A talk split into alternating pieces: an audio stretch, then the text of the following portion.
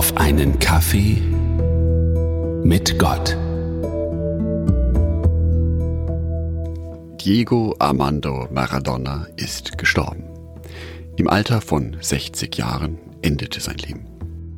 Ich erinnere mich gut daran, wie ich als kleiner Junge gebannt vor dem Fernseher saß und seine Spiele für die argentinische Nationalmannschaft verfolgte. Und dann kam der 22. Juni 1986.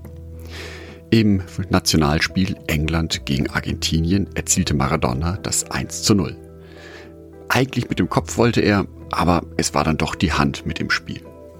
Die Fernsehbilder belegten dies auch. Trotzdem, der Schiedsrichter entschied auf Tor. Nach dem Spiel wurde Maradona gefragt, wer denn jetzt dieses Tor geschossen habe. Und seine Antwort war, es war ein bisschen Maradonas Kopf und ein bisschen die Hand Gottes. Die Hand Gottes ist jetzt in Gottes Hand. Der Mann, den sie in Argentinien hingebungsvoll Dios genannt haben, und zwar das I und das O geschrieben wie seine Rückennummer 10. Maradona ist tot. Ein ganzes Land ist in kollektive Trauer verfallen, weil es ihren Nationalhelden verloren hat. Und die Trauer ist nachvollziehbar. Wenn ein geliebter Mensch gehen muss, ist das traurig.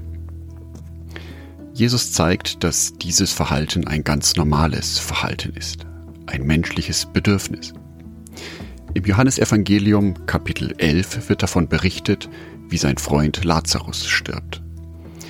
Jesus geht hin zu diesem Geschehen, sieht, dass Lazarus schon tot ist und da kommen ihm selber die Tränen. Johannesevangelium Kapitel 11 Vers 35. Da weinte Jesus. Die menschliche Trauer ist verständlich.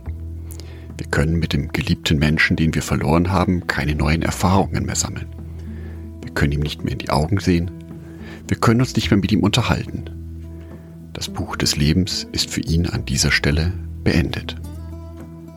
Wir Überlebenden bleiben hier auf dieser Welt zurück mit unserer Trauerarbeit. Und es ist eine Arbeit, diese Trauer zu verarbeiten. Gut zu wissen jedoch, dass für uns Christen das Leben nicht mit dem Tod endet. Der Tod ist lediglich eine Zwischenstation. Im Lukasevangelium Kapitel 8 kommt Jesus in ein Haus zu einer Familie, deren Tochter gestorben ist. Die Familie trauert.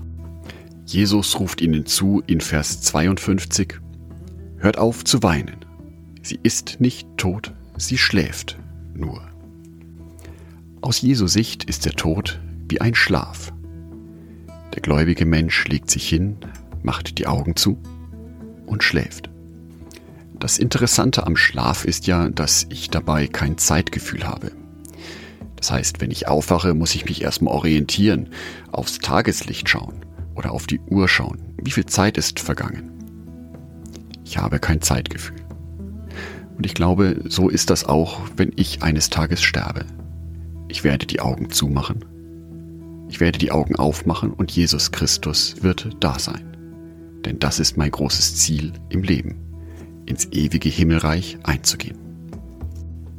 So gesehen sind wir nur einen Wimpernschlag davon entfernt, Jesus Christus wiederzusehen und in sein Himmelreich einzuziehen. Das ist für mich eine wunderbare, hoffnungsvolle und stärkende Vorstellung. 1. Johannesbrief, Kapitel 3, Vers 2.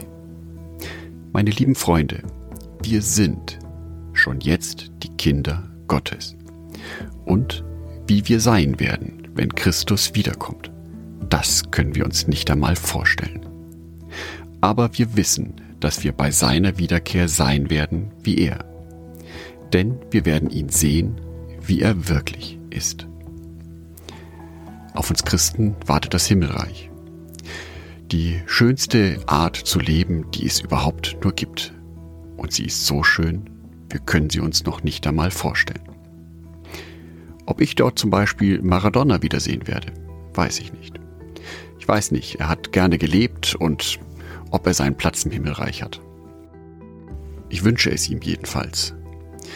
Auch wenn er ein Mensch war, der sehr gerne gelebt hatte, Er hat über seine Aussage mit der Hand Gottes auch Reue gezeigt. Ich wünsche dir heute zunächst einen gesegneten und hoffnungsvollen Sabbattag. Ich wünsche dir auch, dass du dir heute bewusst machen kannst, dass du jetzt schon Gottes Kind bist dass seine Herrlichkeiten auf dich warten. Andacht von Jörg Martin Donat.